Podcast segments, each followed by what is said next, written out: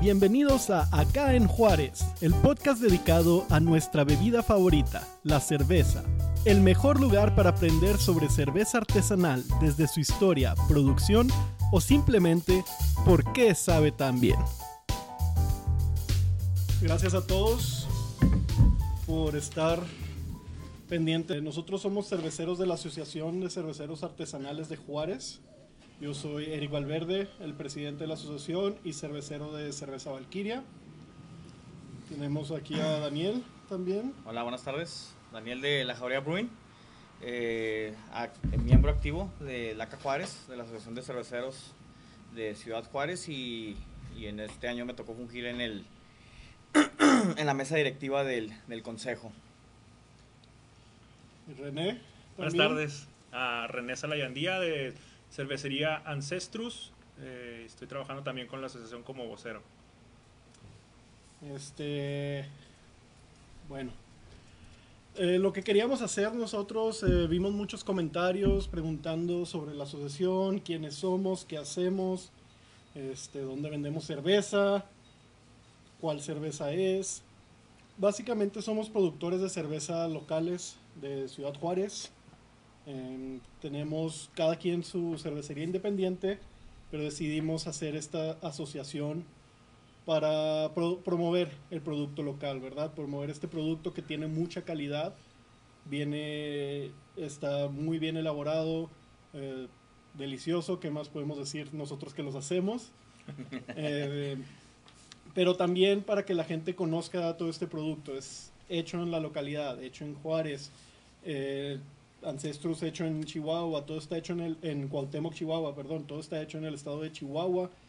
Todo este producto eh, es elaborado con ingredientes de calidad, ingredientes que a veces algunas cervecerías industriales, por producir tanta cerveza, no dejan de tener buena calidad, pero sus productos, tal, sus ingredientes tal vez dejan de utilizar el mismo tipo de ingrediente en toda la cerveza. La cerveza, como siempre hemos escuchado, está elaborada con cebada, de, con malta de cebada. Pero muchas cervecerías industriales no usan la malta de cebada como el 100% de su, de su malta. También empiezan a agregar lo que es el em, arroz. arroz, maíz, algunos hasta extracto de o fructosa de maíz o extracto de arroz, de azúcar de arroz, todos estos ingredientes para poder elaborar el mismo producto eh, con cierto nivel de alcohol sin tener que gastar tanto en la malta de cebada, que estos ingredientes de lo que es el maíz, el arroz, cebada, la cebada es mucho más cara que los otros dos. No dejan de tener buena calidad, ¿verdad? Pero es, una, es un producto muy diferente, es un producto ah, que no es lo que nosotros estamos eh, ofreciendo. Nuestras cervezas están elaboradas, la mayoría con 100% ah, malta de cebada. Cuando no llega a ser malta de cebada es porque le agregamos algún otro grano que también es de mucha calidad, como el trigo, el centeno, no sé qué, si han utilizado algún otro tipo de grano. Eh, bueno, pues también de, si, te, si te vas a las, a las maltas, eh, si, si, vamos, entramos un poquito ahí técnico, la malta de, de seis hileras, que también es un poquito más eh, eh, de, lo, de lo que se elaboraba en días, bueno, en años, en épocas anteriores. Eh, algo más artesanal porque lleva un proceso diferente, y, pero bueno, no, no quiero andar tampoco en, en tanto tecnicismo, pero contestando tu pregunta, la, la cebada de seis hileras. De seis hileras. Entonces, básicamente cebada, maíz, centeno o algún otro azúcar fermentable como la miel, que la miel de abeja, ustedes que la que han consumido saben que no es barata. Eh, fuera de ahí, eso es lo que nos diferencia mucho de las cervecerías industriales y es lo que queremos nosotros hacer una comparación de estas cervezas que ustedes conocen, cervezas industriales, a qué saben, a qué sabe realmente la cerveza. Todo el mundo comenta de que no, yo tomo pura clara, yo tomo pura oscura. ¿Por qué? La cerveza oscura es más fuerte que la clara, es un mito muy grande que hemos ah, oído. Spoiler alert, no es necesariamente. Pero vamos a hablar acerca de eso, las diferencias entre por qué una cerveza es clara, por qué una cerveza es oscura, sin irnos muy a detalles, sin irnos muy técnicos, eh, porque sabemos que ustedes quieren saber de la cerveza, pero quieren probarla realmente, ¿verdad? No todos ustedes quieren elaborar cerveza, por lo tanto no nos tenemos que ir a, a procesos de la elaboración. Simplemente, ¿a qué sabe? ¿A qué sabe realmente la cerveza? ¿Qué son esos sabores que notamos nosotros en la cerveza? ¿De dónde provienen estos sabores? ¿Debido a qué ingredientes? Eh, de nuevo, gracias por unirse. Y empezaremos con una cerveza. ¿Empezaremos de una vez? Sí, pues eh, bueno, antes eh, de, comenzar ya formalmente, yo quiero dar las gracias a toda la gente que nos ha estado escribiendo, tanto a la a, la páginas, a las páginas independientes de, de, nuestras, de nuestras marcas y a la de Laca Juárez, a la de la Asociación de Cerveceros eh, de Ciudad Juárez, Artesanales de Ciudad Juárez, eh, haciéndonos preguntas, eh, también nos empujaron a que, nos motivaron pues a que hiciéramos este tipo de, de, pláticas para, para que los que no están muy adentrados en el tema empiecen a conocer un poco más, comprender lo que está en el vaso, comprender nuestro producto, que empieza, pues obviamente desde que nosotros vemos la etiqueta, porque, es, porque muchos usamos etiquetas a lo mejor muy vistosas y que queremos nosotros proyectar con, con nuestras etiquetas. Eh, y ya cuando se sirve la, cómo se sirve una, una cerveza, por qué se sirve de esta manera, por qué se ve oscura, por qué se ve clara. Todas esas preguntas que nos han hecho, eh, muchas gracias. Eh, ahorita se los, se los, se los decimos eh, aquí en el, en el, live, porque básicamente eso nos motivó para, para emprender con esto hoy en día. Y pues más que todo, pues eh, es lo que quería decirles de darles las gracias porque sí estamos escuchando sus mensajes, los estamos leyendo y pues ahorita un poquito austero como estamos, pero pues lo que nos interesaba más que todo era dar el contenido que, que ahorita vamos a estar platicando. No sé, René, si tú tengas algo que, que decir.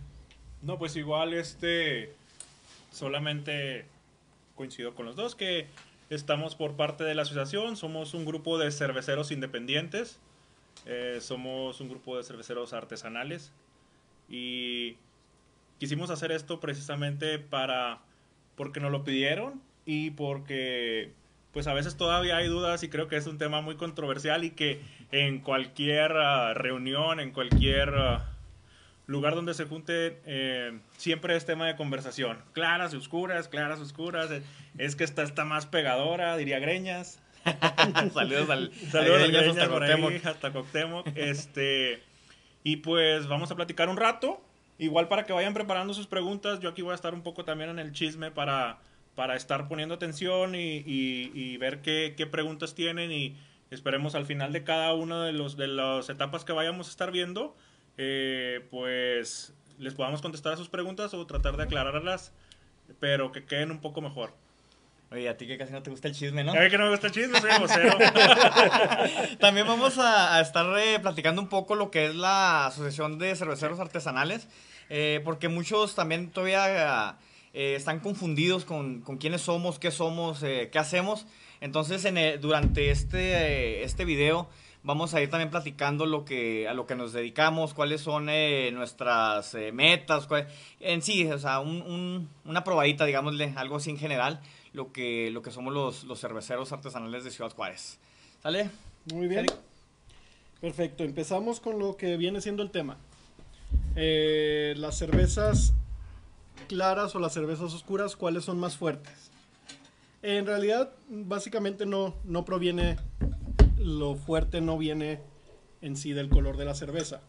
Vamos a empezar con una cerveza lager, muy conocida por ustedes, ya por la botella verde, ya la, ya la pudieron haber eh, identificado.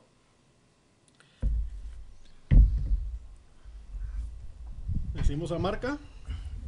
Pues ya, ya con la botella verde. Con la botella pueden ver cuál es, ¿verdad? La que tiene dos tachitas rojas. Esta cerveza es una cerveza estilo lager. Eh, no nos vamos a ir muy a detalle. Ah. Existen dos tipos de cerveza principalmente. Lo que es la cerveza lager y la cerveza ale o ale, como la han visto muchos. Esta cerveza, la única diferencia que tienen, o la diferencia más básica que tienen, es cómo se fermenta, a qué temperatura se fermenta cada cerveza. Eh, la cerveza lager se fermenta en frío, la cerveza ale a temperatura un poco más ambiente, no al ambiente de, de aquí de Juárez, porque esto es muy caliente, ¿verdad? Sí. Pero una temperatura más ambiente a unos abajo de 20 grados centígrados. Eh, las cervezas lager tienen que estar en temperaturas ya de refrigerador, se podría decir. No nos vamos a ir muy técnicos, pero esas son las diferencias principales. ¿Qué es lager? ¿Qué es ale? Ahí está. ¿Cómo se fermenta? Entonces, las cervecerías industriales se van por las cervezas lager porque como tienen que ser a temperaturas muy, muy bajas, ellos usan su maquinaria a cierta temperatura siempre, no le mueven, la cerveza siempre sale igual. Y que es un poquito lo artesanal, que la cerveza sí tratamos de mantener el mismo proceso, el mismo sabor, todo.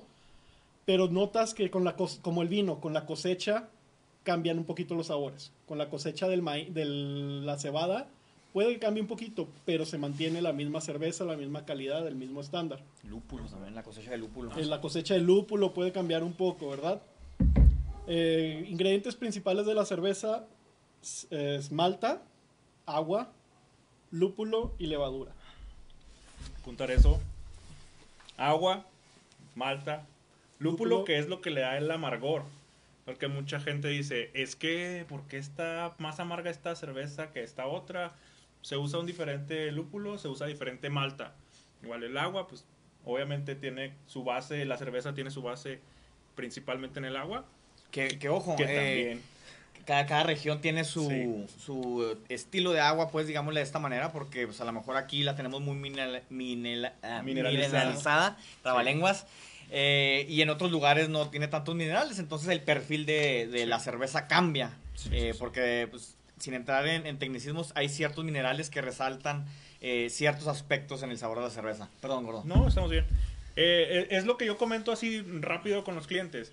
Usted imagínese este, la calidad de, de ingredientes que va a usar para hacer un pastel porque gordo, ¿verdad? Me gustan los pasteles. este, si usted va a un centro comercial y compra un pastel, este, ese pastel va a estar producido con los ingredientes que al supermercado le den mejor rendimiento, ¿cierto?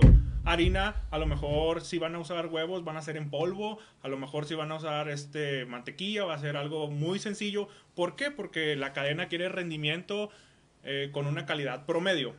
Imagínense que eso es la cervecera comercial. Este, y nosotros como cerveceros artesanales, o igual, otro tipo diferente de cerveza, usamos ingredientes empezando desde el agua. Este, es como hacer un pastel en su casa. Usted a lo mejor se va a gastar más dinero en hacer el pastel en su casa, pero obviamente le va a quedar más rico porque va a echarle toda la mano, le va a poner los mejores ingredientes, le va a echar eh, pues bastantes ganas, ¿verdad? Y como vaya agarrando experiencia, pues obviamente el pastel le va a quedar mejor. Comparémoslo de esa manera. Son ingredientes en una receta para un producto. Entonces, cada producto es diferente y depende principalmente de sus ingredientes y de su proceso. Perfecto. Exactamente. Mejor dicho, imposible, ¿verdad? Pastel. No, Pastel. Y, claro, eh, aunándome a esto, complementando lo, lo que están diciendo aquí mis compañeros, eh, ahorita un recuento de los ingredientes y también de lo que, de lo que comentaba Eric eh, a grandes escalas. Nosotros obviamente somos eh, artesanales, que tenemos una escala pequeña, y eso también nos da a nosotros viabilidad, nos, nos, da opciones de trabajar con estos, como se le llaman, adjuntos. Por eso algunas veces ven ustedes cervezas con cacao, cervezas con café, cervezas con avena, etcétera. Entonces, esto nos da a nosotros esa facilidad, como somos eh, muy pequeños nos da facilidad de insumos y podemos eh, incorporar pues estos insumos a nuestros productos que en lo personal cuando yo empecé en este mundo de, la cerveza artesanal fue algo que me llamó mucho la atención porque yo no me imaginaba a ah, caray a ver cómo sabe el chocolate en una cerveza y entonces pues eh, empiezas a experimentar empiezas a, a, conocer este abanico de sabores de aromas de, de, de colores y pues para mí, una vez que ya, ya estoy dentro, pues ya no hay regreso. Yo, yo me quedé en lo, en lo artesanal. Ya después ahí empecé a, a consumir, a, perdón, a, a, producir. Después de consumir, a producir. Y pues ahorita es eh, una, una, experiencia que, que, pues ahí estamos ya varios años dentro. Y pues eh, es un estilo de vida más que nada. ¿Qué podemos hablar de, ¿Qué podemos hablar de, esta, cerveza? ¿Quién quiere empezar? De allá para acá. Muy bien. Cerveza lager clara, pueden ver el color, es muy claro, una espuma completamente blanca. Esta cerveza tiene 4.2 grados de alcohol.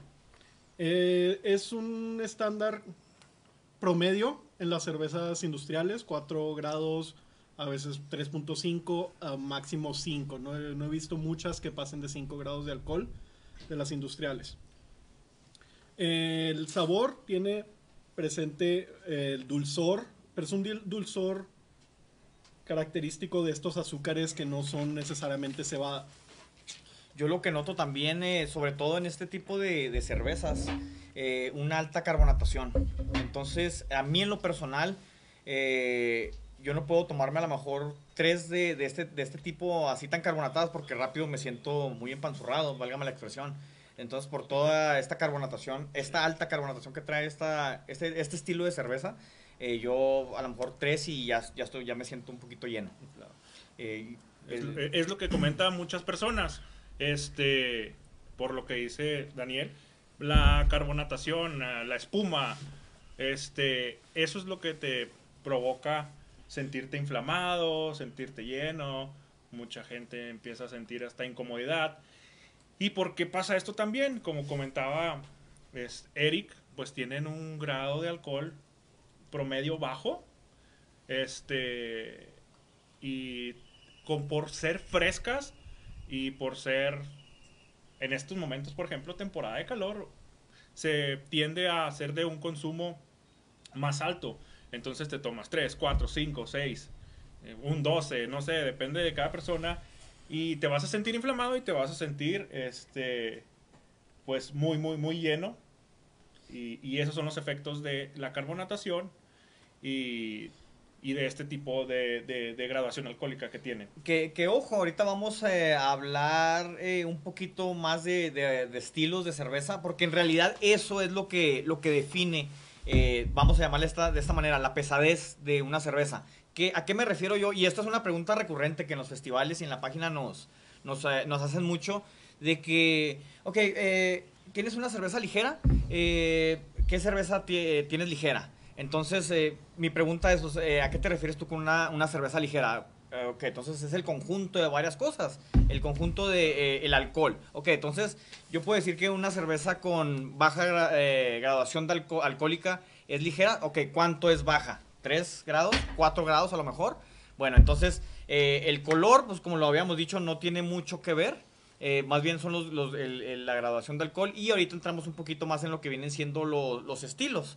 Eh, ¿Por qué vamos a hablar de los estilos? Porque en realidad eso es a donde queremos eh, llegar con esto, de que no es clara y oscura, oscura, perdón. Son los estilos como nos vamos a ir basando, porque a lo mejor puede haber una cerveza así de clara como la que tenemos ahorita, pero puede tener 10 grados de alcohol. Claro. Entonces, en realidad no son los colores, son los estilos. Vamos a hablar ahorita un un poquito más a fondo eh, al respecto. Y otra cosa que mencionas cuando, cuando alguien te dice ligero, ligero respecto a qué. Puede ser ligero de un amargor ligero. Esa es una. Exactamente. ¿Sabes qué? Es que no me gustan tan amargosas. Otra cosa, de... El cuerpo de un cuerpo ligero.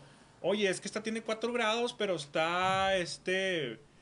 Muy... Con un cuerpo muy fuerte. No sé. Robusto. al- al- un cuerpo robusto que, que Espeso. sea alguna...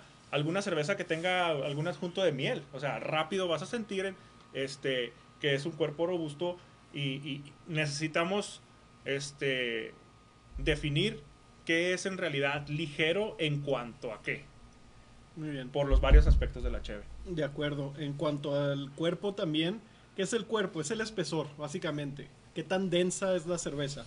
Uno de los granos que no mencionamos es la avena. La avena en algunas cervezas artesanales se suele utilizar para dar este cuerpo robusto, este espesor a la cerveza.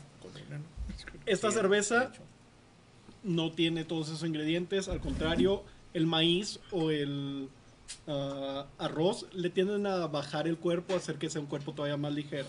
Entonces empezamos con esta cerveza porque es una cerveza que es ligera en cuerpo, el sabor de los granos no está muy fuerte, es ligero, el lúpulo no está muy presente, ah, cosa eh, esta cerveza solía utilizar como en su publicidad que estaba muy lupulada o lupulada. Muy lúpulo. Todas las cervezas están lupuladas. El lúpulo es uno de los ingredientes básicos de la cerveza. Le da un poco de amargor, pero más que nada la función del lúpulo es que eh, es un ¿cómo se dice? Un conservador natural de la cerveza. Esto hace que la cerveza pueda durar en estantería por mucho tiempo sin echarse a perder. Esto junto al alcohol hacen que la cerveza sea uno de los productos que más tiempo pueden durar en, en, estantería. Cambia el sabor, por eso es que le ponen una, fecha de caducidad que no es caducidad realmente, simplemente consumo, consume, consumo preferente para esa fecha porque sus ingredientes van a estar más presentes. Complementando tu comentario, Eric, eh, de, que conserva el producto, la que conserva la cerveza, también es para contrarrestar el dulzor de la malta, porque cuando se, estamos elaborando la cerveza, eh, así a grandes rasgos, imagínense que se le extrae eh, todo este, este azúcar a, la, cebada, a la, a lo que estemos usando en el macerado, y nos queda un caldo que se llama mosto, nos queda ese caldo muy dulce. Entonces, al, estar, al ser tan dulce, eh, hay que contrarrestar eh, tanto, tanto dulzor y con los lúpulos ya tradicionalmente de, de, años que se viene usando. Aparte de que se descubrió eso, pero originalmente se era, era para contrarrestar el, el, dulzor de, de, la malta. Muy bien. Perfecto. Entonces, esta cerveza sí es ligera, pero ligera en qué aspecto? Ya cubrimos lo que es el aspecto del alcohol, el aspecto del cuerpo, el aspecto incluso del color el aspecto del amargor, ¿verdad? Todos esos cuatro aspectos, esta es una cerveza ligera. No hay nadie que me pueda decir que no. No, no, Por eso es que, por eso es que a veces muchas, muchas ocasiones eh, preguntan, es que quiero una cerveza ligera y ya es más fácil o a veces nos, nos, nos llegan a decir, pues es que a mí me gusta tal marca. Y ya tú le dices, bueno, este, entonces te gusta una Viena mira, aquí tengo este tipo de Viena, esto es lo más cercano a lo que tú buscas. Eh, la idea, la idea este, también por la que estamos en esto es para que creemos una cultura cervecera en la que seamos mm, más inteligentes al, al, beber cerveza. Y igual, estamos viendo ahí cualquier duda, cualquier cosa, si algún conceptillo, alguna alguna palabra no quedó clara, nos mandan ahí mensajes. Aquí estamos volteando un ojo como camaleón, uno al teléfono y otro a la cámara. Este, y vamos a continuar con esta otra cerveza comercial también. Ya de otro colorcito. Aquí cambia. Ya va cambiando, ¿verdad? ok, sí hay cervezas más ligeras que la que tomamos ahorita, las cervezas light. Pero básicamente, sin ser una cerveza light, que traten de realmente bajar las calorías y todo eso, es de las cervezas más ligeras que hay. Entonces esta es una, por ya por el dorado pueden saber qué cerveza es. ¿Ya te serví? No, no, no, no, no, ha metido el, acelerador a fondo todavía. Ya me dijo, sirvió mucho. Ya, se sintió porque le dije gordito. Ya me dijo gordo, ya tengo que apretar la dieta. Ya, ya sabes que es de cariño. Es de cariño. Bueno. no, pues eh, para eh, un pequeño paréntesis, eh, ahorita, mientras entramos en, el, en, la cerveza que es un poquito más oscura, eh, como experiencia, una anécdota personal, me acuerdo cuando, cuando probé mi, mi primer eh, IPA, eh, un estilo de cerveza, Indian Pale Ale, es, la, es el acrónimo, IPA, las IPAs. recuerdo que, que, yo estaba en, en, un, en, un, bar, estaba ahí con unos buenos amigos, sin agraviarlos, a, a los dos buenos amigos que tengo aquí. Eh, y me acuerdo que, que, mi amigo ya estaba adentrado en este tema de la cerveza artesanal y, y me, me, dijo, eh, ¿quieres una cerveza diferente a lo que, a lo que tomas? Y yo dije, ah, va, ¿por qué no? Vamos a, a probarla. Y recuerdo que cuando, pues ya fue, la, él, la, la, agarró, de la, fue, la tomó de la barra y ya la traía en la mano. Y la cerveza se veía así como, como una de estas, eh, la, la, clara, la, la lager. Y se me hizo muy raro porque pues para mí todas las cervezas artesanales eran oscuras, eran eh, pesadas, tanto en alta gradación de alcohol, etcétera. Entonces, me acuerdo que cuando yo la vi, pues yo le tomé confianza porque dije, no, pues es como una 2X.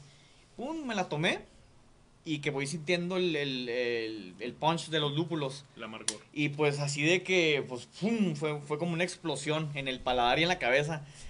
Y afortunadamente yo me quedé en, en este lado de, del umbral porque pues dije, ok, me, me, sorprendió, pero me gustó.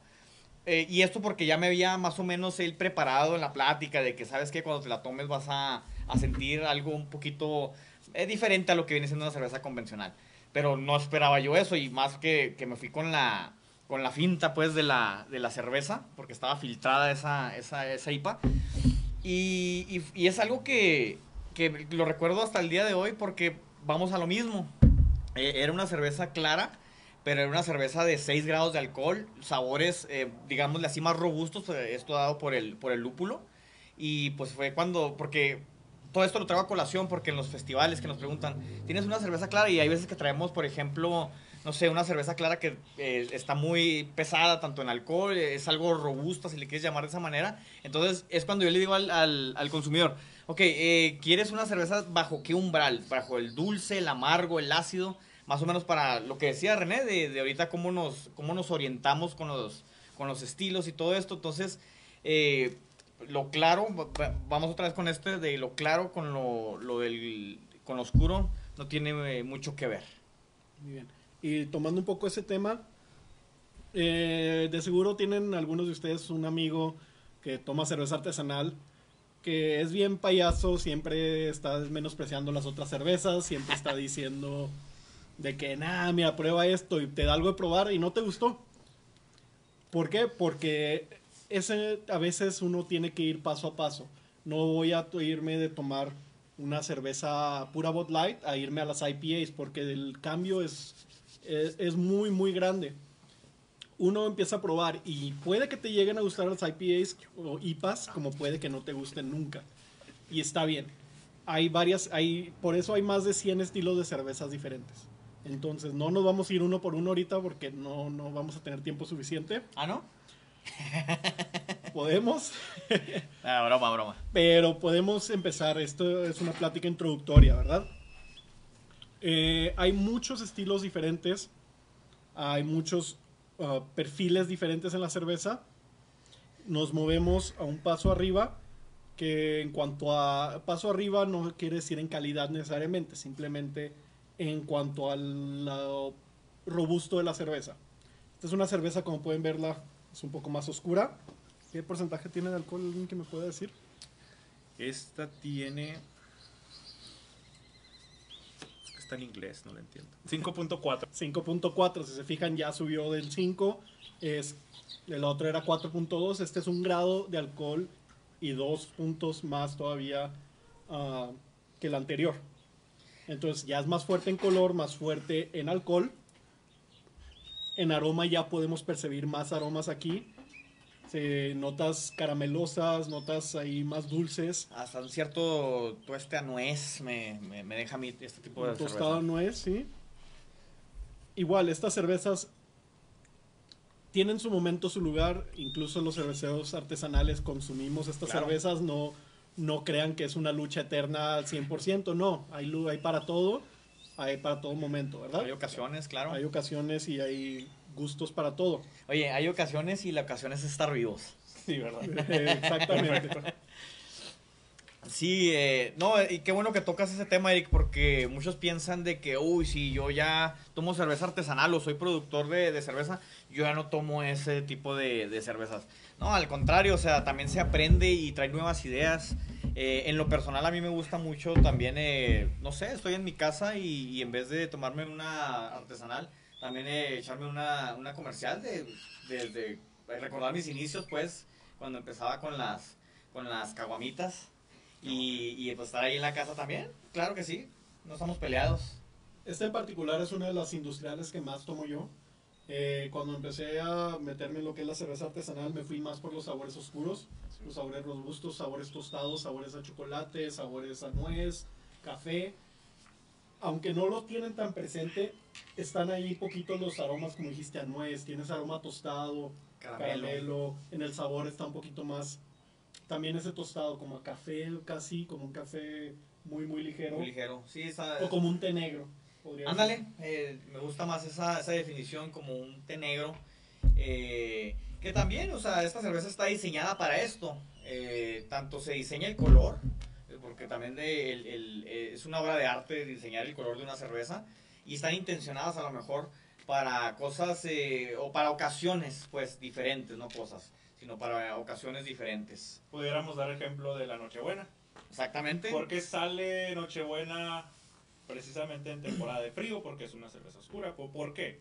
¿Y por qué se antoja más y no se antoja tanto en el calor? Esto es precisamente porque la cerveza está diseñada para esa época del año, que no la discriminamos en el otro lado del año porque te aseguro que mucha gente le gusta y la quisiera tener todo el año, pero este, está totalmente diseñada para ese tipo de, de, clima, de temporada, aunque no en todo México es muy fresco, muy frío como es acá en el norte, pero toda la gente la busca y se acaba. Exactamente, no diste en el clavo René. Y, y también, pues, yéndome ahora del lado artesanal, por ejemplo, nosotros para esas, esas épocas del año también producimos eh, cerveza de temporada, eh, cerveza con una, una graduación alcohólica un poco más alta para eso del frío, para que no te entumas. y también pues se le agregan adjuntos, los adjuntos que nos recuerdan a Navidad, como la canela, el clavo, entre muchos otros. Eh, también tenemos ese tipo de... Y pues por ejemplo nosotros que llegamos, no sé, a una reunión con una de, de, estas cervecitas, pues también tiene, tiene su toque especial. Claro. Perfecto. ¿Qué más sabores le notan a esta cerveza? Yo agarro también un poquito el lúpulo ahí de, de trasfondo. Eh, más que como sabor, como el, el, un poquito astringente que se conjuga con las, las maltas oscuras. Sí, Ya, en el retro. Al momento de también irse a, subir el alcohol de una cerveza, estamos hablando de un grado completo de alcohol de diferencia aquí. Eh, sí, el alcohol, algunos de ustedes sienten ese quemazón en la lengua o algo así en estos no se siente tanto. ¿Por qué no se siente tanto en la cerveza que te arde como un tequila, como un vodka, como un otro ron o algo? Es por ese dulzor de la malta, ¿verdad?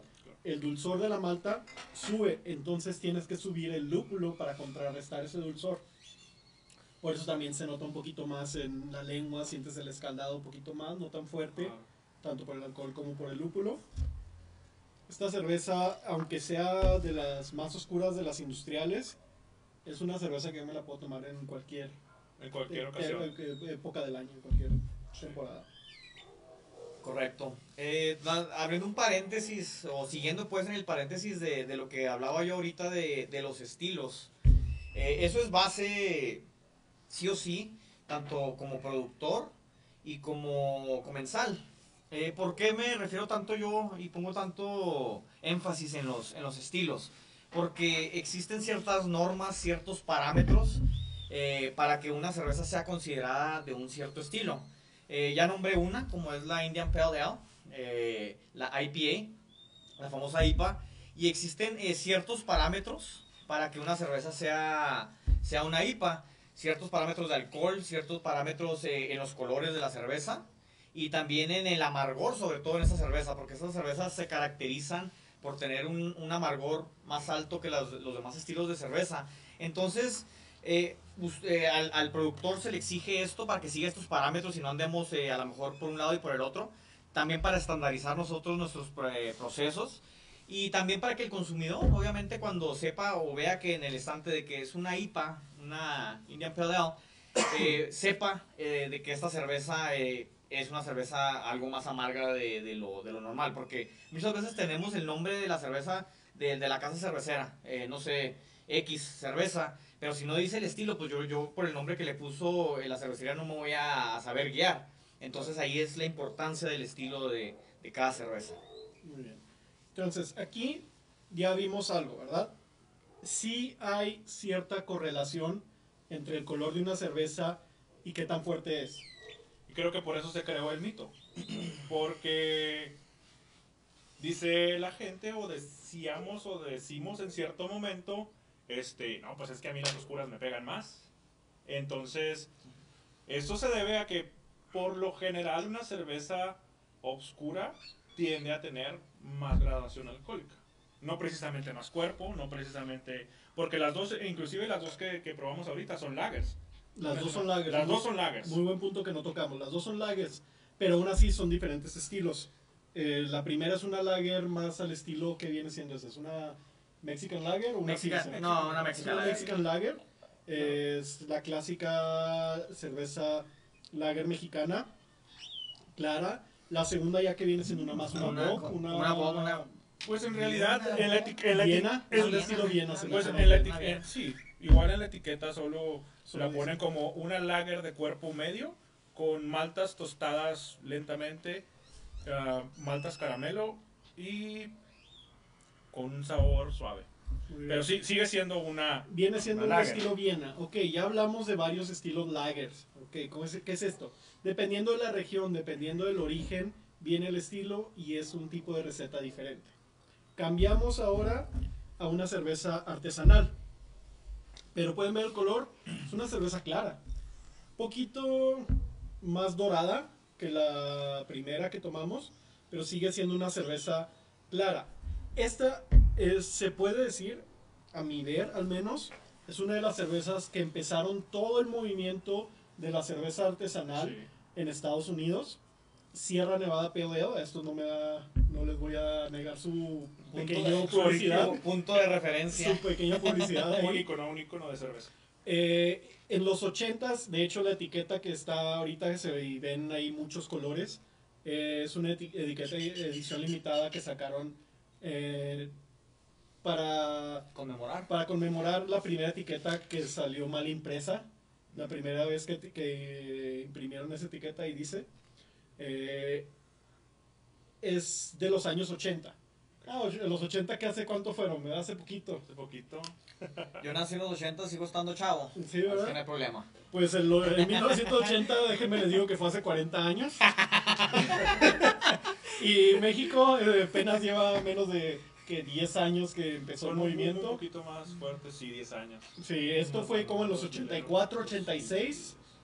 Igual, más de más de 30 años que empezó el movimiento en Estados Unidos. En México empezamos tarde, ¿verdad? Está bien, estamos desarrollando ese movimiento, estamos haciendo nuestra parte nosotros por el movimiento. No somos una Sierra Nevada porque no fuimos los que empezamos necesariamente, Pero eh, hay que darles su mérito a Sierra Nevada. Eh, Esta cerveza, eh, bueno, Perdón. no, nomás quería hacer ahorita una observación para ir despejando este mito. Eh, ¿cuán- René, ¿cuánto dijiste ahorita que traía la oscura de alcohol? Esta tiene ¿Traía cinco- cuatro y cacho? No, esta, también- esta ya tiene 5.2. dos. 5.2. 5.4 y esta tiene Ok. 5.6. Eso, es a donde iba. O sea, tiene más alcohol esta, la, la de Sierra Nevada. Eh, sin embargo, pues, su, su color es claro. Entonces ahí vamos despejando ese mito.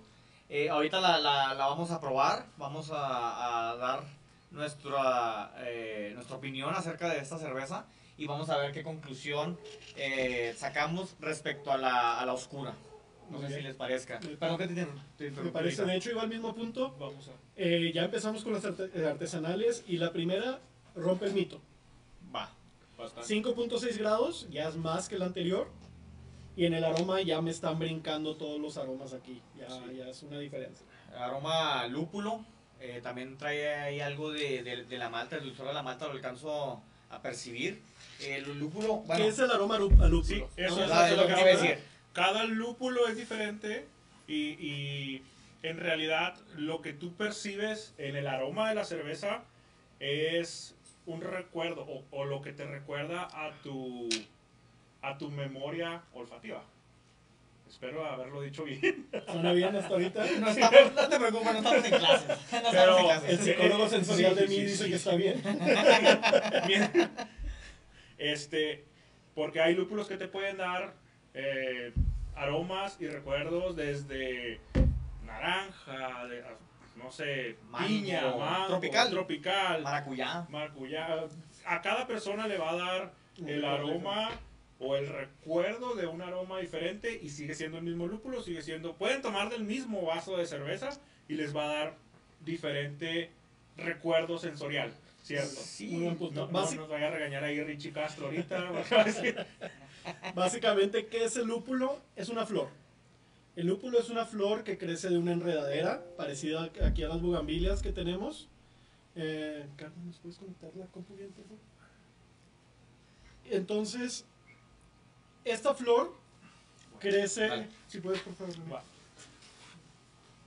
Esta, esta flor, bueno, crece en enredaderas. Es una flor verde, no realmente parecen hojas, no necesariamente una flor. Y nos va a traer todos estos sabores diferentes que vienen siendo desde sabores cítricos, sabores Resinoso. resinosos, sabores un poco más a también. tierra, sabores a flor, a hierbas, a pino, eh, Frutas. muchísimos a frutas. Hay muchísimos sabores diferentes que nos puede dar esta cerveza. Entonces sí, ya, ya dependiendo el, el cervecero lo que quiera proyectar en su, en su cerveza, eh, va a depender el tipo de, de lúpulo que va a usar. Si Eh, hay muchos eh, tipos de, de lúpulos para, para escoger que no, con- en conjunto con las maltas nos van a, a dar, nos van a complementar pues este, Si este sabor, este sabor de la, de la cerveza. Entonces, eso es lo que nos, eh, nos referimos con el lúpulo. Aparte de dar el, el amargor, perdón, eh, el amargor nos da también estos aromas que nos, eh, que nos ofrece dependiendo la, la flor de lúpulo que se haya utilizado. Eh, estamos teniendo un poquito aquí de, de problemas técnicos con, la, con la computadora. Nomás en lo que se resuelve esto para poder enfocar bien ahorita la, La toma. la toma, pero ahorita lo, lo resolvemos rápido. Ahí está.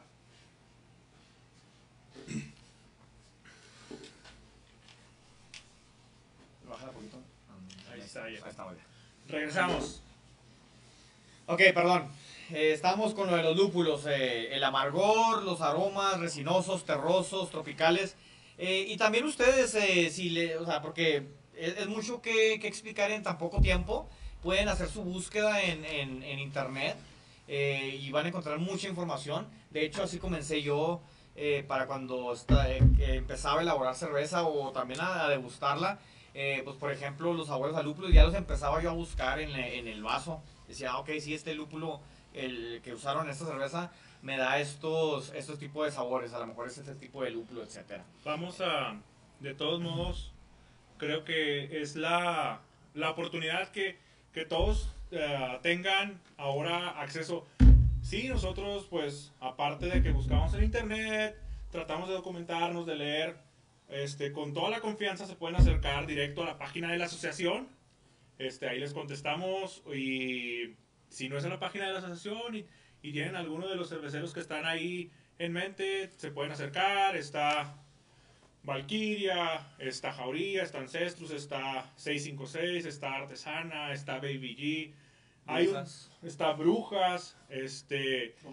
Crunchies, el Sí, no- Rabbit Rabbit. está el grupo de vacantes. El grupo de vacantes, hay varios foros, este, bueno, foros ya es este noventero, ¿verdad? Estoy mal. Las páginas. Vayan a Ah, a la- ya estoy rufles. Este, hay varios grupos en los que se pueden informar y, y nosotros estamos con la mayor disposición de aclararles sus dudas y de orientarlos en lo que se refiere a, a cerveza artesanal. Estamos más que dispuestos este, en, lo que ustedes estén buscando. Así de simple. Este, pueden mandarnos un mensaje. Oye, ¿qué cerveza recomiendas que tengan buen sabor a mango? Oye, ¿sabes? Me gustan las cervezas de trigo. ¿Qué me recomiendas?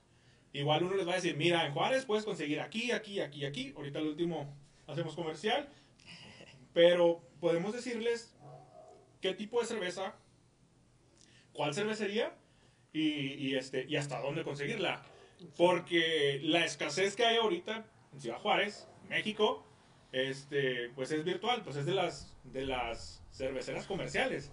Nosotros seguimos produciendo, nosotros seguimos entregando y producto de calidad y esta es la oportunidad para que todos prueben la cerveza artesanal y, y- y se enamoren como en algún momento nos pasó a nosotros.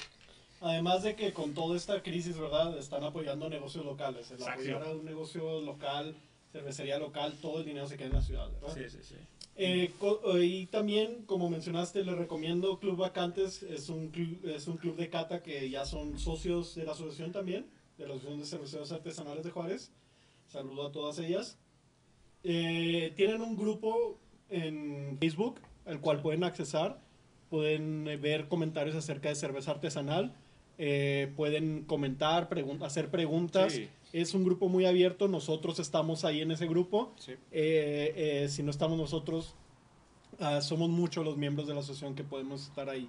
Eh, de, ojo, porque yo me confundí Pero- en un principio, es vacantes con B, no con V. Sí, Eh, con vacantes V. con B, Con B, B, B, B. eh, para que no, no se van a confundir, eh, porque yo en un principio cuando surgió este movimiento de vacantes, eh, saludos también a todas ellas, eh, me confundí, yo lo estaba buscando con V y no lo encontré, entonces ya después me di cuenta que era con B, no con V. Eh, en- ahí pueden encontrar reseñas, reseñas de cervezas y pueden hacer ustedes su reseña o pueden también hacer preguntas en caso de... Sí. Pero bueno, para no desviarnos un poquito ya del tema de lo que viene siendo la cerveza, eh, impresiones de, de la PO2 de Sierra Nevada. Ahorita contestamos las preguntas, nomás nos falta una oscura y, y luego pasamos Sí, de aquí vamos a otra cerveza y ya con eso pasamos a Ya las preguntas. Oscar Flores. Recomendación, si quieren empezar a probar cerveza artesanal, esta es una de las cervezas con las que pueden empezar. Ujú. No es tan fuerte como una IPA pero, o IPA, pero pueden empezar a sentir esos sabores a una escala más baja. Sí. El aroma para mí son poquitos cítricos o resinosos. Es resinoso como que me recuerda a un pino, por así Exactamente. decirlo. Este- esta es una buena opción o una, una blondie. Una blonde ale Sí, también. Entonces, e- Una es, Kolsch es también. una Kolsch. Eh, ya sería, como, como decimos, cada, cada persona tiene un gusto diferente. Eh, recuerdo una vez recomendar yo una cerveza muy clara a, a unas señoras. Llegaron al stand y una cerveza este, ligera y yo, pues, bueno, ¿cómo que le gusta tomar? No, pues algo muy ligero como lo comercial. Bueno, una Kolsch. Tengo una Kolsch y luego después de la Kolsch tengo una IPA y luego tengo una Stout, algo así. Me dijeron, ah, ¿tienes IPA? Y como que en algún momento dijo, ¿alguna vez probé una Indian Pale Ale? Me dijo, dame una IPA. Y yo, señora, pero es que es, es amargosa, tiene aromas. No, es que en algún momento de mi vida probé una y, y- y se me volvió a antojar. Cada persona tiene un gusto muy, muy diferente. Exacto. Basado en, en- en su experiencia sensorial. Exacto, en qué te gusta ¿Qué comer, te, gusta, ¿Qué te gusta? ¿Qué no te gusta? qué te gusta tomar, qué te gusta comer, ¿verdad? Sí. Esta cerveza, aparte de esas notas cítricas, esas notas herbales, tiene un dulzor muy característico. Para mí, a mi ver, está más dulce que la cerveza anterior, que era oscura. Está más dulce, está más amarga, tiene más alcohol. Y el cuerpo, tal vez el cuerpo está muy parecido, es muy similar. El cuerpo tal vez no necesariamente es más fuerte, pero tres puntos de cuatro es más fuerte que el anterior. En lo personal, sí, correcto. Totalmente de acuerdo con eso, Eric. Eh, En lo personal, a mí se me hizo más robusta esta cerveza. Se me, se me hace más robusta. Y se me hace que ahí es donde entra en juego lo que viene siendo el lúpulo.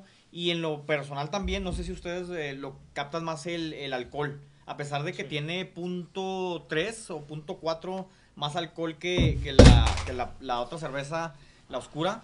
Eh, organolépticamente, eh, sensorialmente es imposible distinguir eh, a lo mejor punto 1, punto 2, punto 3 de, de diferencia. Sin embargo, yo la, la siento más eh, alcohol, eh, alcohólica, alcoholosa, eh, esta cerveza, no sé ustedes cómo la perciban, pero se me hace que esto va en conjunto con todo lo que comentaba Eric, de todos los puntos, lo que viene siendo el lúpulo, la malta que está más fuerte, entonces también el alcohol nos, nos da, bueno, a mí me da un, un poquito más de sabor en ese aspecto. Yo sí siento que tiene un cuerpo un poquito más robusto. Y, y- igual por el lúpulo probablemente también este es que sientas más la nota alcoholosa. Y vamos a, a lo que hablaba yo ahorita en un principio, el agua. El agua que a lo mejor se utiliza en esta región para hacer la Sierra Nevada es muy diferente a la que se usa a lo mejor en, en México para hacer la, la cerveza que estábamos ahorita tomando. Eh, y también todos estos minerales tienen mucho que ver en, la- en la cerveza eh, que nos estamos tomando. Entonces, eh, también esos minerales juegan mucho en los sabores de la malta y en los sabores de- del lúpulo y en la impresión general de, de nuestra cerveza. Claro, Muy bien. La cerveza Sierra Nevada está hecha en California, en Estados Unidos. La cerveza que probamos anteriormente, déjenme investigar, No sé, en Monterrey. dice Nava, México. Nava. ¿Dónde está Nava? Alguien que nos diga dónde está la cervecería de ¿Dónde se produce Nava? 2X? México, no, la negra modelo. Negra modelo. Dice que en Nava, México, en Coahuila, al parecer. Se produce en. Coahuila. En Coahuila. Eh, la diferencia de agua en un lugar al otro, para empezar, ya es mucha. Pero está también que la cervecería industrial, estoy 100% seguro que La tratan. tratan esa agua, la, la filtran, la tratan y todo para tratar que el agua no afecte tanto y se pueda hacer con agua Sí, tratada en todos los Pues, lugares. eh, en, en- en sí, este, también Sierra Nevada y... Y, y- Y Sierra Nevada también, muy probablemente. porque ellos, o o bueno, A nos- menos que también, sigan- tam- también nosotros cocinamos ahora este, bajo un perfil de agua. Queremos que el agua tenga estos minerales, queremos que tenga este perfil. ¿Por qué? Porque le beneficia al producto final. El cervecero artesanal, igual el comercial, este, lo ideal es que tenga este, su agua, su perfil de agua bien, Específico. bien, bien específico para cada receta.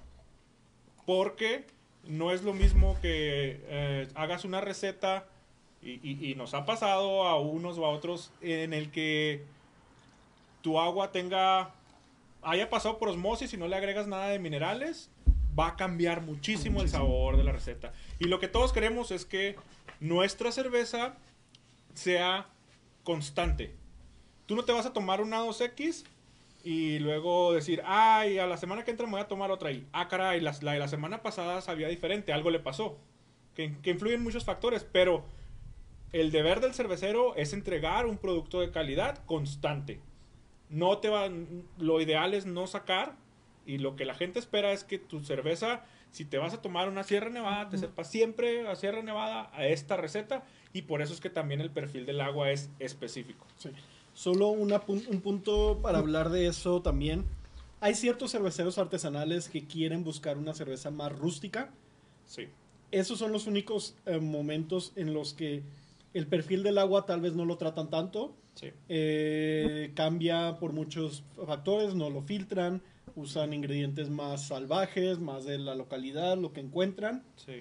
es válido, eh, pero es un estilo diferente y tengan, eh, fíjense qué tipo de cervecero es también, si ven que es más rústico, el Sí. estilo que manejan es muy probablemente que su cerveza vaya a variar, Variaciones. vaya a variar.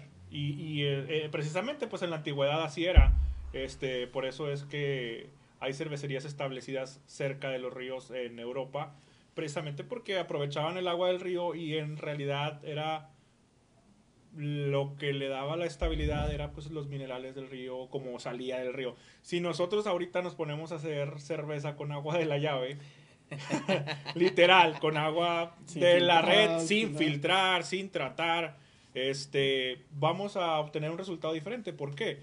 Porque no sabemos qué es lo que nos están mandando, no sabemos cómo están afectadas las tuberías.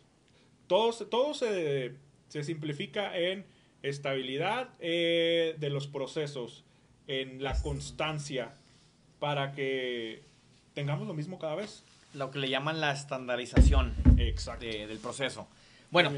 Vamos- entonces la tercera, no, la Vamos- cuarta ya. Vamos a alimentar el mito un poco más aquí. Las cervezas oscuras son más fuertes que las claras. En ciertas ocasiones, como esta que sigue, sí. ¿Qué es este estilo? Este es una Imperial Stout hecha por Cervecería Ancestrus, de cervecero local. Estamos estrenando esa. Esta es un batch especial. eh, todavía no sale al- a la venta. ¿Qué nos hablas de esta cerveza antes de probarla? Bueno, es- esta, esta cerveza, empezamos precisamente, tiene un perfil específico de, de agua. El agua que utilizamos y a donde quiera que llegue en la República es agua de Cuauhtémoc, Chihuahua. Entonces usted está probando una cerveza hecha en Cuauhtémoc y este después de eso tiene malta, malta, malta y más malta Y amor. y amor de greñas ahí. ¿Grados de alcohol? Esa tiene 10.5. Pero vol- volvemos a, a lo mismo. Eh, lo que yo quiero hacer énfasis y lo sigo haciendo con el, el estilo. El estilo. Porque los, esti- los estilos tienen sus parámetros. Y pues para que en este caso que es una imperial, una stout imperial, eh, tiene que tener cierta graduación alcohólica eh, para que alcance esa... para que alcance pues ese estilo. lo que viene siendo una imperial stout. Eh, pero lo que quiero hacer con, con- decir con todo esto es de que el color no importa porque yo me puedo estar tomando una black lager Black eh, De que- este mismo que- color. de este mismo color, mismo color. Sin embargo, va a tener una graduación alcohólica y, y mucho más baja. Y también la, la, cerveza no va a ser tan robusta como la, la Ancestral. La sensación en boca. O contrario, puede existir una cerveza como una, un barley wine uh -huh. o un, un, wheat wine que viene siendo, le llaman vino de cebada o vino de trigo, trigo, que básicamente alcanza niveles de alcohol igual que esta cerveza, 10 grados para arriba. Sí. Pero no necesariamente tienen que estar de este color. Claro. La mayoría de los barley wines sí son oscuros, uh -huh. pero existen barley wines muy claros de color, sobre todo los wheat wines, que son los, los vinos de trigo, que pueden tener 12 grados de alcohol, 15 grados de alcohol, o claros. una Imperial IPA de 12 grados de alcohol, sí. triple IPA, una tripel de unos 11, 12 grados, que van a ser muy claras. Una experiencia personal como, como cervecero casero de las primeras recetas que hice, y fue porque me llamó mucho la atención la idea, fue una Golden Stout de quedó en 7 grados. Es una cerveza de 7 grados, pues es algo ya un poquito de, de, cuidado cuando es en grandes cantidades. Y es una cerveza que tú te esperarías oscura, pero no. Precisamente yo lo hice con esa intención. Es una cerveza que se veía de una coloración precisamente dorada, muy parecido a lo que vimos con la, la IPA, pero tenía todo el perfil de una cerveza stout y 7 grados. Entonces, eran de mis primeras cervezas, de hecho, quedó aceptable. ¿Qué estilo dijiste? Una Golden Stout. Golden Stout. Es como White Stout igual, pero tiene un, el colorcito, la variación. Ahora Ancestors tiene una White Stout precisamente, pero es muy diferente. Este, esa era, fue una receta ahí mía en lo que aprendía. Y la, la experiencia fue de que las personas a las que yo les compartí esta cerveza, todos se fueron por el color. ¡Ay! Me voy a tomar una clara. Se tomaron seis vasos. Cuatro vasos, cinco. ¡Ah, está buena! Y estaba un poco dulce precisamente por la malta. Estaba un poco dulce, no estaba tan amargosa. Estaba medio refrescante y era tiempo de frío. Este, pues, 7 grados, seis cervezas. Oye, pues es que me diste si era cerveza clara. No, no es lo volvemos a repetir, no, no, no tiene, no tiene que ser el color el que dicta este, lo fuerte que es la cerveza sí. y viceversa. O sea, igual puede ser muy oscura, puede ser muy clara, pero tiene varios factores que, que es lo que le da en realidad eh, qué tan fuerte es. Muy bien. Hablando del estilo, lo que comentas, Stout. ¿Qué es un Stout? Es un estilo de cerveza que se originó en el Reino Unido, se puede decir, tal vez Irlanda también la maneja, sí. en esta zona, ¿verdad? Eh, ¿Qué significa stout? Significa robusto en inglés. En Estados Unidos no se utiliza tanto esa palabra. Ya no me, ya no me tiene que decir gordo, ya me tiene que decir stout. robusto, stout. Robustito. El stout. Y sí, a la, a la, gente robusta, a la gente gorda le, decían, le dicen stout. En, en países, más en un inglés británico, no tanto en Estados Unidos. También se llega a oír, pero no tanto. Sí, que me diga. ¿Por qué? Stout. ¿Por qué? Por lo robusto de en sí la cerveza, el cuerpo. Yo sé, no tiene un cuerpo gordito como, como yo, pero tiene un espesor muy, muy fuerte esta cerveza. Cremoso. Algunos le dicen como chapopote, como petróleo. Se puede ver en la consistencia. Y se puede ver la consistencia, gira más lento que las otras. El aroma también, las stouts son característicos que tengan aromas rostizados, aromas tostados. Esto proviene de la malta, que es la cebada. Volvemos a la cebada. En algunas ocasiones se utiliza um, avena para estas cervezas para darles espesor. Esa malta tostada te da aromas similares a los del café o del chocolate. No siempre llegan a tener chocolate o café estas cervezas. Simplemente como cuando uno rostiza el café, sí. uno deja de más de tiempo el, la bolsita de té en, la, en el agua caliente, eh, uno mete al horno algo y se le tuesta de más. Uh -huh. Eso pasa igual con la cebada. Eh, se tuesta a ciertas temperaturas por cierto tiempo para lograr unos tonos más oscuros. Volvemos al, a lo que decíamos, que el sabor influye en varias cosas. En este caso, en el caso de las cervezas más oscuras, y ahí sí lo podemos decir, influye bastante eh, que, que, el ahumado que tenga la malta. O sea, entre más ahumada esté la malta que usó el cervecero, va a cambiarte el color y también te va a cambiar el sabor. Ahora, mucha gente, oye, es que esta me sabe café. No, pues no tiene café. Es el, al mismo, como lo decíamos del lúpulo, te trae el recuerdo del café porque es un grano tostado, lo que tiene la cerveza. Pero en realidad no tiene café, aunque algunas cervezas sí les ponemos café. Chocolate. Que de hecho hay maltas eh, por su denominación que Claro. les llaman chocolate y les llaman eh, la coffee malt, lo- la café, la malta café.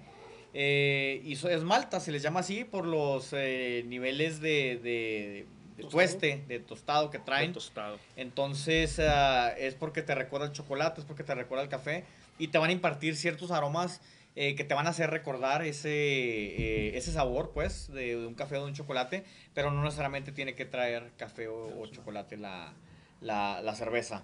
Eh, bueno, impresiones generales de la...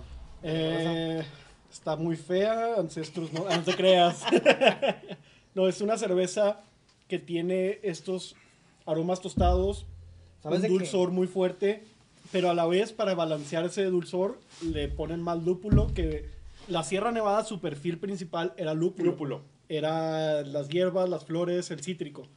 Esta estoy seguro que tiene mucho más lúpulo que la Sierra Nevada por volumen, Para- pero no es el sabor principal porque tiene muchísima malta que contrarresta este sabor. Eh, de hecho, perdón, Eric, le quería preguntar ahorita que estamos hablando del aroma, eh, ¿usan maltas no tostadas? Porque es obvio. ¿Ahumadas en esta cerveza? En esta no. En esta no. En esta no. A mí Tiene me un da... aroma tenemos ahumado. Sí, da, da un aroma ahumado y muchas veces se caracteriza el sabor ahumado como a, bueno, yo, yo lo, lo conecto con, eh, con tocino. Eh, y a mí me da, me da, me da el, porque Sí. el, el- el, por ejemplo, lo que viene siendo el tocino lo, se ahuma muchas de las veces. Y entonces la malta ahumada, El válgame la redundancia, se ahuma. Entonces yo conecto esos aromas con el tocino y esta me da un, un- un aroma así como a tocino ahumado. Por eso era la, la pregunta para Sí. René. Tenemos una cerveza por ahí, si quieren podemos este sacarla para, para que sea como que una variación de, de, de las cuatro. Tenemos ahí una de Tampico que trae maltas ahumadas, la pudiéramos degustar. ¿Podríamos? Sí, sí, Sí, y sirve que esa, con esa abrimos la, la parte de preguntas Sí, seguro. para los, los, los que quieran interactuar ahorita. Ya vamos a eh, empezar con con las preguntas. De hecho, en lo que Cerramos nomás el perfil de la cerveza. Es una cerveza robusta, tiene el cuerpo pesado, tiene el cuerpo más fuerte que cualquiera de las que probamos. El alcohol Sí, se siente. El alcohol mucho más, 10.5 dijiste.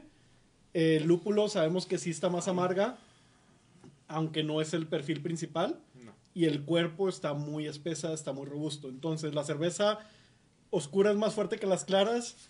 Esta sí, pero no siempre, básicamente.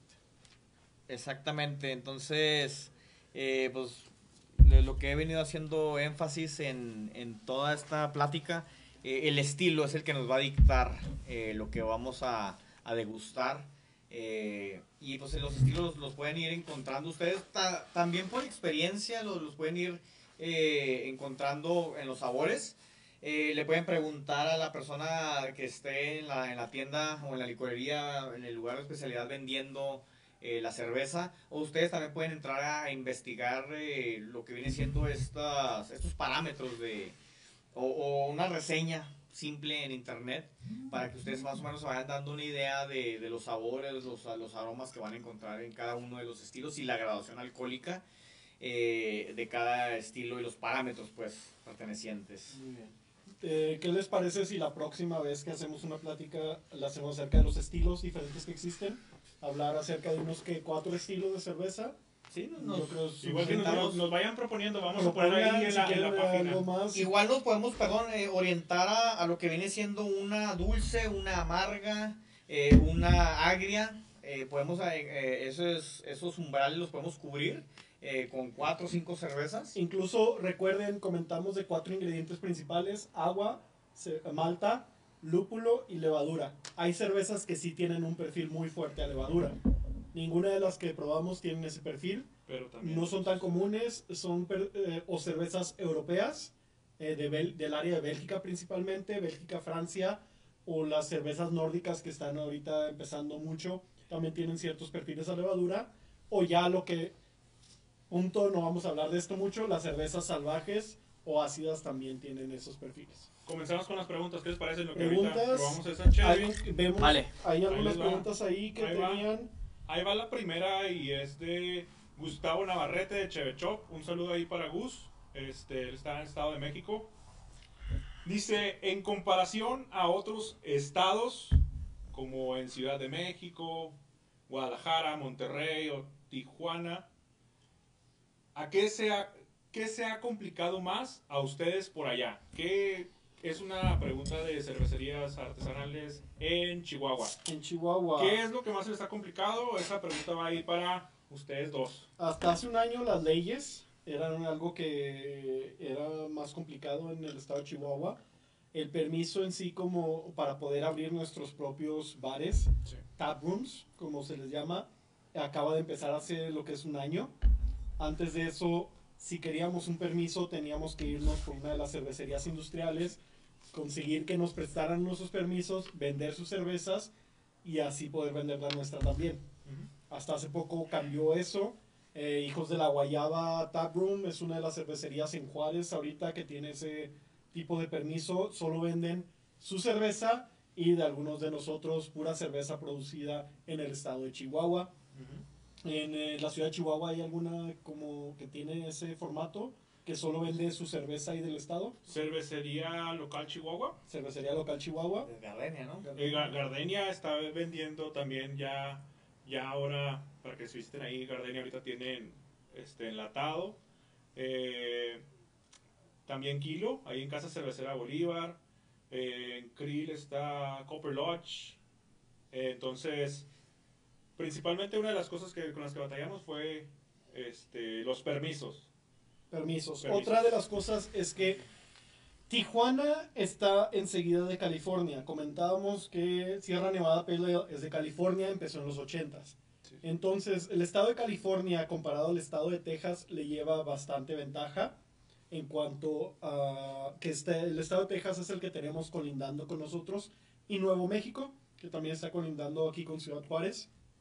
El estado de Texas también sus leyes no les permitían hacer muchas cosas a las cervecerías locales hasta hace poco. Sí.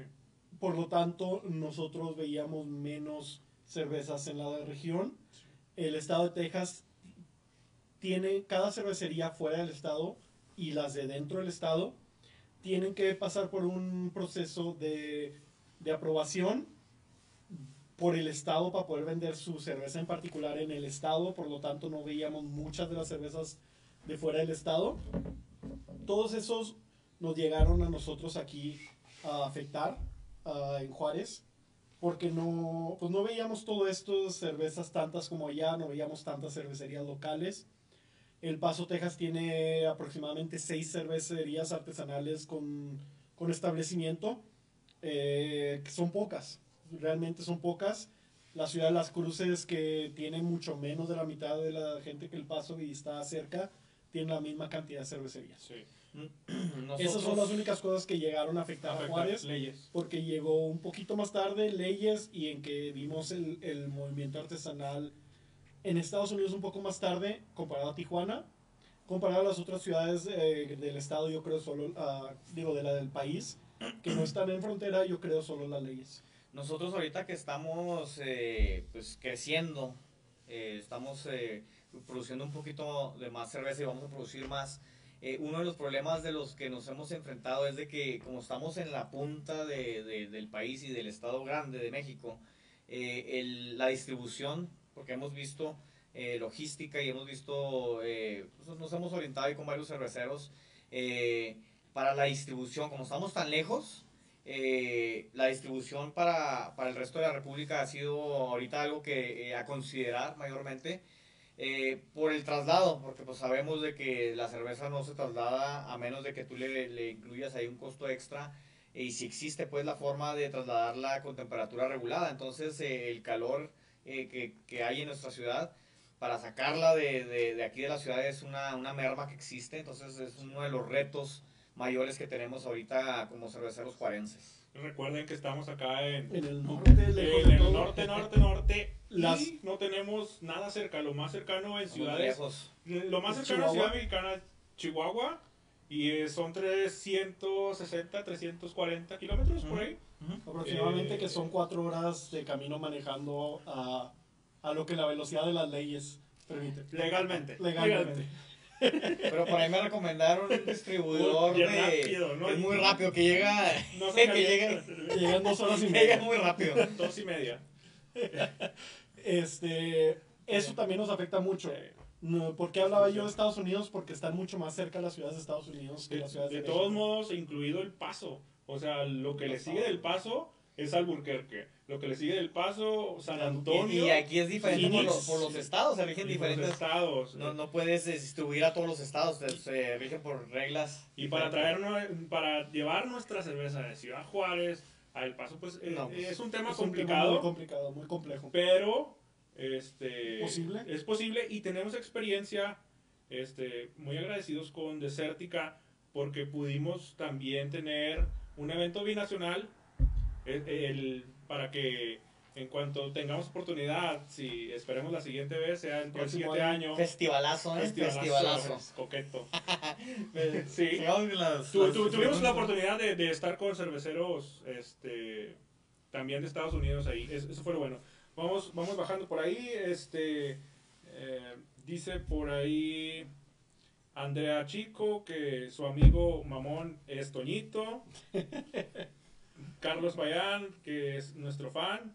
Alguien comentaba algo de Saludos a Jorge qué Castillo. recomendamos a los cerveceros que van comenzando. Sí. Que estudien mucho. Como primeros, pa- como primeros pasos para hacer una cerveza, ¿qué aconsejarían? Leer, Estudiar, Leer. estudiar, leer. preguntar. Acérquense a nosotros, acérquense a la Asociación de Cerveceros Artesanales de Juárez.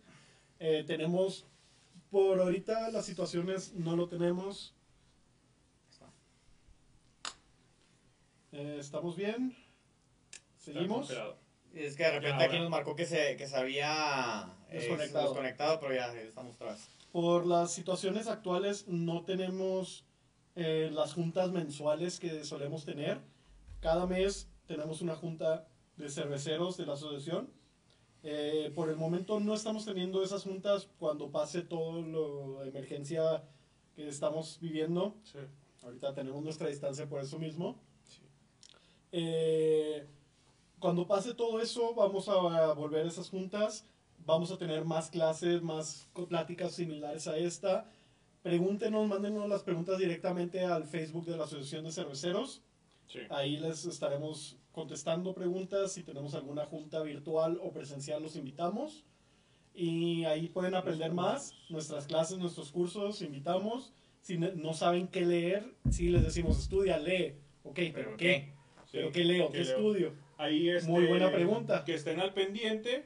Este, no podemos tener las juntas, pero este, vamos a continuar este, haciendo estos en vivos para, para que se vayan informando. No se pueden hacer los cursos, no es lo ideal este, hacer los cursos, pero sí nos pueden preguntar con qué empiezo, cómo empiezo, se, se, se puede dar ahí una orientación y cuando esto res- re- se resuma, estamos seguros de que vamos a poderles dar ahí un pequeño curso, estamos en toda la disposición de compartir para tener más y mejores cervecerías en Ciudad Juárez. Muy bien. Dos libros esenciales si hablan inglés, si leen inglés. Si en español solo recuerdo uno que ya esté traducido, que es el How to Brew, Cómo hacer cerveza por John Palmer. Eh, si hablan inglés, el segundo libro esencial que es parecido es el de The Joy of Homebrewing, el placer de hacer cerveza en casa, por Charlie Papazian. Esos son los dos principales. Una vez que lean por lo menos uno de esos dos, eh, ya pueden hacer cerveza con mucho más ah, confianza. Y igual pregúntenos y los vamos orientando. O sea que él está también con nosotros ahí. Sejío, Saxio, Sajío. Ya no, sabemos, Kombucha. cómo se pronuncia. No sabemos Kombucha. cómo pronunciar su nombre. Esto es más misterio que, que, que, que cómo hace su Su kombucha. kombucha, él es un productor de kombucha local. kombucha. Que ¿Qué, está por, qué dice? Está, es uno de Un los Este, estaba diciendo, miembros. nada más ahí saludándolo. Y este, Stout, puro amor embotellado. Este, la otra vez le compartí una, una fan house. Que, que fue receta precisamente que se estrenó en Desértica, ya la, la hicimos un poco más en grande. es una farmhouse que tiene miel. Le agregamos ahí miel, entonces la cerveza también está. Es algo que vamos a estrenar que, que se llama Farm Gordo. También por Ah, ahí, la ¿no? Farm y, y Gordo. luego no quieres que te diga gordo, ya es, ves. es por greñas, la verdad es por greñas. No, de hecho, Sajío, Sajío, dice Sajío, J. sajío. eh, de hecho nosotros eh, Maya, de nada. Como, como Jauría Brewing también estamos próximos a, sacar ahí varias, varios eh, estilos que, que van a entrar ahí como eh, estilos pequeños que vamos a empezar a, sacar para, para que la gente los empiece a probar, nos empiece a dar su retroalimentación. eh, les gusta, no les gusta, por qué, y, mover esto, porque esto no lo movemos nosotros, lo mueven, lo movemos todos. Entonces es importante estar involucrados, tener interacción. Eh, repito otra vez, les doy las gracias a, a- todos ustedes que se han comunicado con nosotros por medio de las redes sociales, eh, por impulsarnos. eh, estábamos al principio un poco escépticos de esto eh, y nos, nos motivaron, nos siguieron pidiendo esto y es por esto que estamos haciendo ahorita esta, pues esta dinámica entre la Asociación de Cerveceros, eh, nosotros como nuestras marcas independientes, con todos ustedes. Y pues lo que queremos es que esto crezca. Más que todo, ese es nuestra, nuestro propósito. Sin ustedes no somos nada. Nada, nada de nada. Entonces eh, queremos que crezca y pues ahí vamos poco a poco. eh, tanto, no, no sé, no sé, o sea, nada que ver porque mucha gente se intimida de que piensa que tengo que saber algo para poder entrar. No, al contrario, o sea, si tú estás interesado, puedes eh, entrarle a esto y, e ir aprendiendo. A mí, en lo personal, me hubiera gustado tener eh, la guía que he encontrado aquí eh, con los cerveceros artesanales. En un principio me hubiera gustado tenerla. Eh, yo me fui guiando por otro lado, ya los conocí después.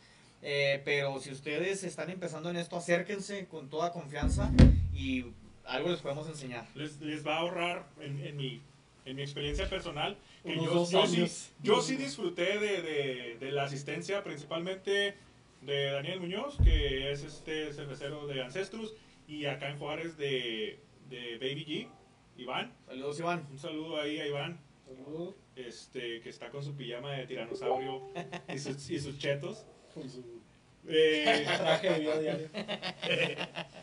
Bueno, este pue- pueden aprovechar la información que, que tienen cerveceros experimentados. No hablo de mí, hablo de, de Iván, hablo de ellos, hablo de más gente y También René. de bebedores experimentados que a lo mejor Ahí sí algo- de ti. ahí hablo, ahí hablo de otras personas, no de mí, la verdad, pero este, al menos las experiencias que hemos tenido como cerveceros y este, para guiarlos en lo que podamos ayudarles que se ahorren dinero y tiempo, Tiempo, porque y tiempo. sí, los que empezamos todo esto eh, tardamos mucho tiempo en, en, en leer, en que nos sal- saliera una cerveza que realmente pudiera estar buena para el consumo, para la venta. Sí. Eh, hay veces que hay cervecerías, ustedes han probado tal vez una cerveza que sabe mal y sabe feo. Son cervecerías que se están adelantando, están queriendo vender, queriendo hacer negocio y sale contraproducente.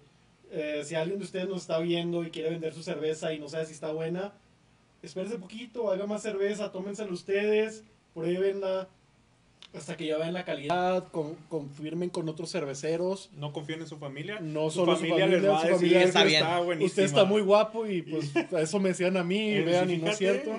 Bueno, eh, para ya cerrar, redondear todo esto, eh, en, la- en los próximos días vamos a estar aceptando propuestas de temas que quieran eh, que del, del que hablemos la próxima, la próxima vez que, que hagamos Que este live. hagamos un Eh, lo estamos planeando a lo mejor en una semana eh, para, para poder prepararnos también nosotros.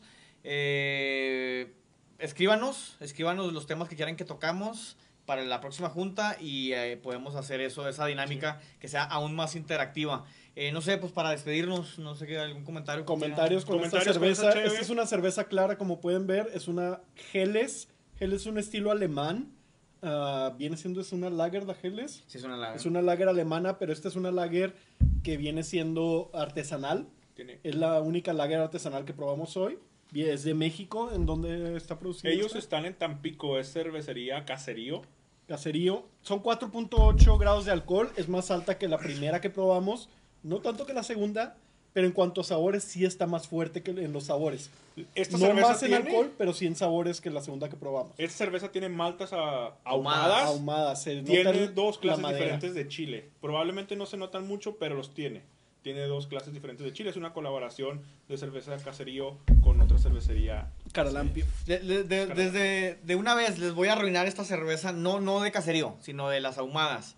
Para que se acuerden de mí siempre que prueben una cerveza ahumada, les va a saber a tocino. Sí, es una cerveza que trae tocino. Van a decir, se las voy a arruinar. Ah, me sabe a Tocino. tocino. Entonces Sí, trae, trae Sí, ese sabor a la madera, ese sabor a- al, al humo, Al humo. cuando están asando carne, ustedes, todos los que norteños aquí, van a identificarse. Ese humo que les llega, ese anafre que terminan oliendo como cinco horas después de que, estuvieron en el asador, a eso sabe esta cerveza. Bueno, Muy pues, buena. Ahí, ahí quedamos. Este, ya luego veremos. Hay muchos temas.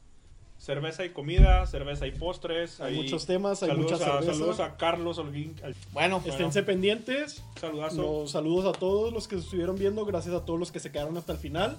Y nos estaremos viendo en otro live próximamente. Muchas gracias de parte de toda la Asociación de Cerveceros. cuídense mucho, cuiden a sus familias. eh, estamos pendientes ahí. Eh, acuérdense de escribir y pues para, para ver los, los siguientes temas. Ciudad Saludos, Juárez. Esperemos todo pase pronto. Ciudad Juárez. Estamos en Winehouse. Estamos en Cava 17, 17. en Hijos de la Guayaba. de la Guayaba. En Beerbox Boutique. Border. Border ah, Brewing. Está ahí por la Henry Dunant. Por ahorita está el Beer Box cerrado, pero cuando esté abierto ahí también Sí, nos también pueden encontrar. También. Contáctenos, mándenos mensaje a la asociación. Hay más. Cuando abran duda todos los restaurantes, va a haber más restaurantes con cerveza con cerveza artesanal. Seguro. Nos vemos. Saludos para todos. Cuídense.